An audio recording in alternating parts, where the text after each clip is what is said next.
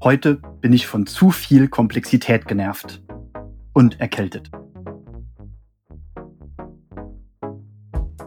Und damit willkommen zu Nebenbei Produktiv. Mein Name ist Sascha Feth. Ich bin, wie eben gesagt, etwas erkältet, aber das soll mich nicht davon abhalten, dir wieder dabei helfen zu wollen, dem überforderungsbedingten Stress zu entgehen, indem du nebenbei produktiv wirst. Ich habe die Folge ClickUp und andere Raketenwissenschaften getauft mit der Sorge, dass viele von euch, wenn sie lesen Klicker, hm, was soll das sein? Oh, interessiert mich im Zweifel nicht, die Folge gar nicht erst anhören. Umso froher bin ich, dich jetzt in der Folge begrüßen zu dürfen. Also danke, danke, dass du auf Play gedrückt hast und ich will jetzt direkt mal auflösen. Es wird heute gar nicht so sehr um ClickUp gehen, sondern um Komplexität und wie man meiner Meinung nach Komplexität falsch begegnet. Aber erstmal ClickUp hat mich dazu inspiriert, diese Folge zu machen. Was ist das überhaupt? ClickUp ist eine relativ junge, zumindest in meiner Wahrnehmung, relativ junge To-Do-App, die einfach jedes Feature hat. Jedes. Jedes verdammte Feature ist gefühlt in ClickUp. Das klingt erstmal total gut, oder? Ist es aber nicht. Aus meiner Sicht ist es sogar völliger Mist. Und deswegen gibt es heute eine Ode an die Einfachheit. Wenn ich jetzt also hier in einem Audioformat ausführlich über ClickUp erzählen würde, dann wären ein, zwei ClickUp-Fans oder hm, Leute, die drüber nachdenken, ob sie ClickUp einsetzen, äh, vielleicht glücklich, wenn ich da ein bisschen Details und äh, How to get started und so weiter machen würde. Aber darum geht's nicht, denn das würde dir beim Zuhören keinen Mehrwert bringen. Dennoch kurz, äh, du kennst To-Do-Apps, also wenn du diesen Podcast hörst, hast du auch schon mal eine To-Do-App benutzt. Du weißt, dass ich großer Fan von Todoist und James bin. Und ClickUp ist im Vergleich dazu, ach, die, eine, ich, wenn ich ClickUp sehe, werde ich immer erinnert an das Kontrollzentrum des Space Shuttles. Also so stelle ich mir das dort vor. Also ClickUp fühlt sich an wie eine Raketenwissenschaft. Man ist von dieser Oberfläche schlicht und simpel erschlagen. Man kann alles in irgendwelche Listen, Tags, ähm, Subtasks, Checklists, ähm, was weiß ich, was für Ratings und andere Custom Fields und boah, furchtbar, wirklich furchtbar. Also ähm, man braucht sehr viel Zeit, um zu lernen, wie das funktioniert. Es geht mir jetzt aber heute nicht darum, habe ich schon gesagt, was ClickUp im Detail gut oder schlecht macht. Es geht mir auch gar nicht darum, was eine To-Do-App denn eigentlich können muss. Vielleicht sollte ich das nochmal in einer separaten Folge machen.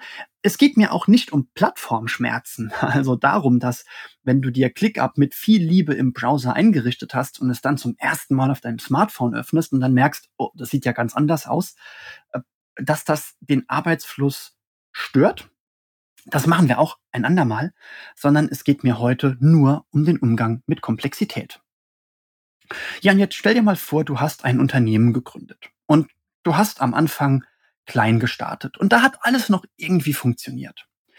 Und jetzt kommt der Punkt, wo du viel mehr Personal einstellst, dich selbst ja immer weiter rausziehst, immer mehr Verantwortung abgibst oder es hoffentlich zumindest tust und damit immer seltener selbst in irgendwelchen Schleifen bist und das Gefühl hast, jetzt irgendwelche Systeme hochziehen zu müssen, die ähm, ja, die irgendwie die Transparenz und die Kontrolle zurückbringen. Also äh, denkst du drüber nach oder du überlegst, wie du jetzt ein Aufgaben- und ein Wissensmanagement einführen kannst.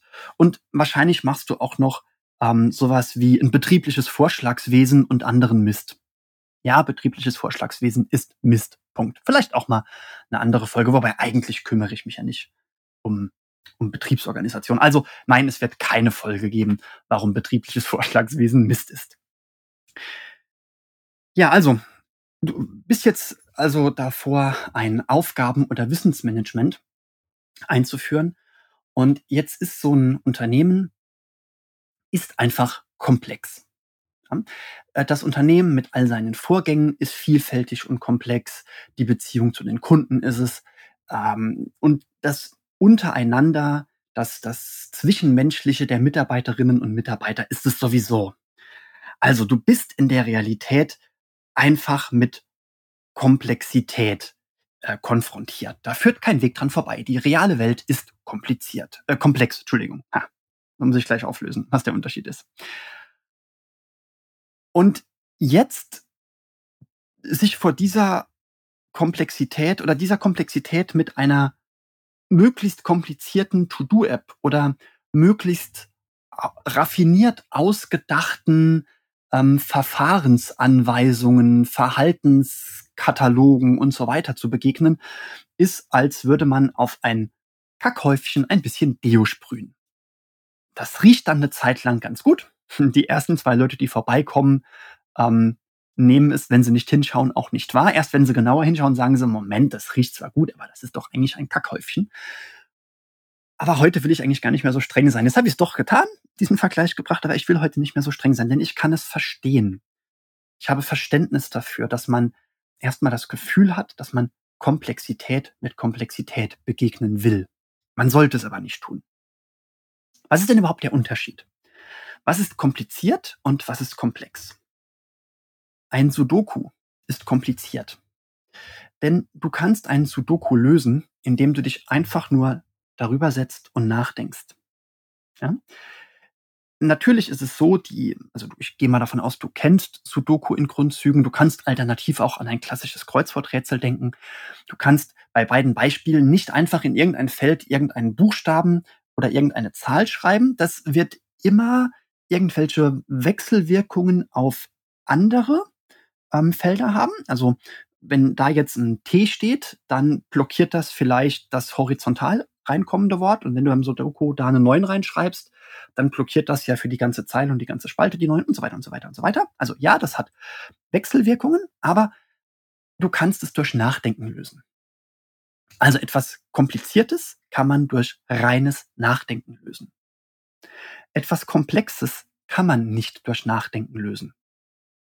Entweder, weil es so gigantisch kompliziert ist und so viele Wechselwirkungen hat, dass es den menschlichen Fassungsgeist überschreitet.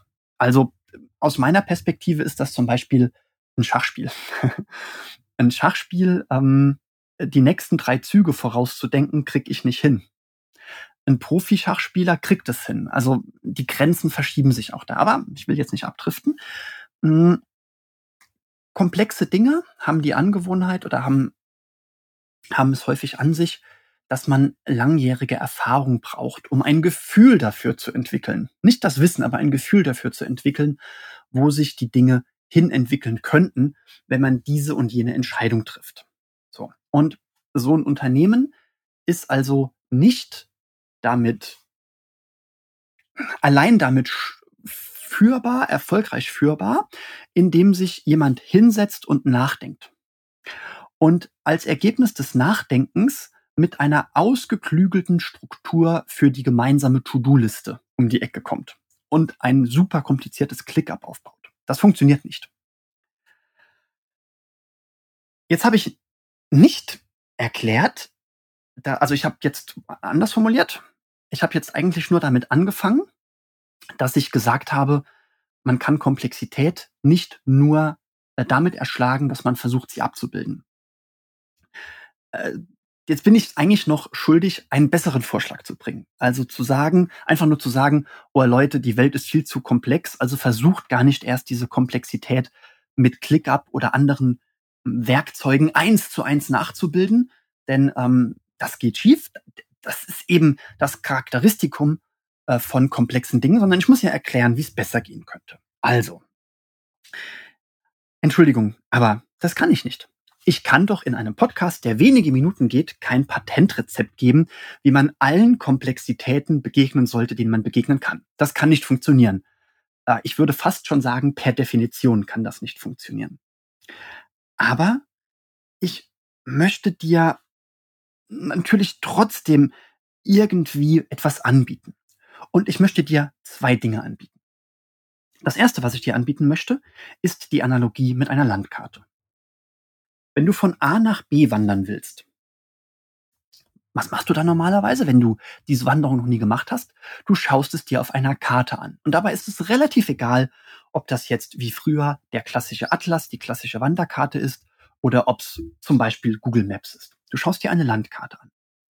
Ist auf dieser Landkarte jedes konkrete Detail verzeichnet? Nein, ist es nicht. Ist das aus Versehen weggelassen worden? Nein, ist es nicht. Es ist absichtlich weggelassen worden, denn sonst müsste die Landkarte den Maßstab eins zu eins haben. Die Landkarte müsste dann so groß sein wie der Wanderweg, den du gehen willst, und damit wäre sie wieder wertlos. Landkarten funktionieren nur deshalb, weil sie wesentlich kleiner sind, weil sie um das zehn, hundert, tausendfache, was auch immer, ähm, zehn ist viel zu wenig, also um viele Nullen kleiner sind als die Realität, sonst würden sie nicht funktionieren. Landkarten funktionieren nur deshalb, weil sie Details weglassen, sonst würden sie nicht funktionieren.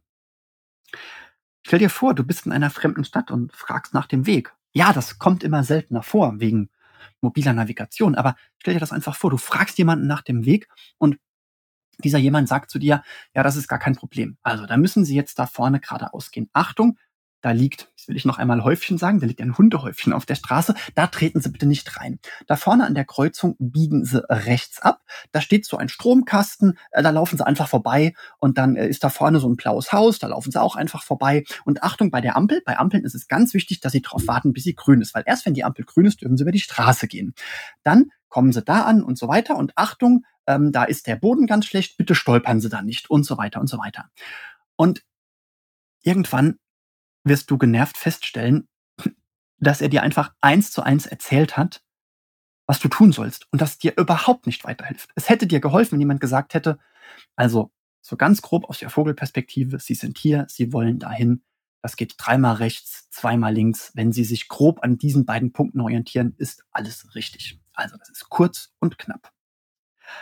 Am Ende musst du den Weg natürlich gehen und du musst die Wanderung natürlich unternehmen. Und Du musst dann natürlich ganz konkret aufpassen, dass du nicht in das Hundehäufchen trittst, dass du ähm, nicht stolperst, dass du nicht bei Rot über die Ampel gehst und überfahren wirst. Auf all diese Sachen, auf all diese konkreten Dinge, auf all diese konkrete Vielfalt musst du eingehen. Und auf die musst du vorbereitet sein. Also du musst wissen, wie eine Ampel funktioniert. Und du musst wissen, wie man läuft, ohne umzufallen, ohne hinzufallen. Du musst vielleicht auch wissen, ach, dass wenn mittags die Sonne vor dir steht, dass du dann Richtung Süden wanderst. Also solche Dinge musst du wissen, auf solche Dinge musst du vorbereitet und eingestellt sein. Aber wenn du grundlegend eine Ahnung hast von dem, um das es da geht, wie man die Dinge grundlegend benutzt, dann reicht es eben immer, eine grobe Landkarte zu haben und sich an dieser groben Landkarte zu orientieren, gelegentlich anzuhalten, sich neu zu orientieren und nicht im Detail zu planen, was man an der nächsten Kreuzung machen wird. Denn damit wirst du in Komplexität untergehen. Und das zweite Angebot, was ich dir jetzt am Ende machen will, ist, dass ich dich gerne dabei unterstütze, die richtige Landkarte für die Komplexitäten deines Lebens ja, und deines Wirkens zu finden. Melde dich dazu einfach ganz unverbindlich bei mir. Und bis wir uns das nächste Mal hören, wünsche ich zum einen auf Holz klopfen mir gute Besserung und dir wie immer ein paar stressfreie Tage und einen wunderbar souveränen Umgang mit der Komplexität deines Lebens.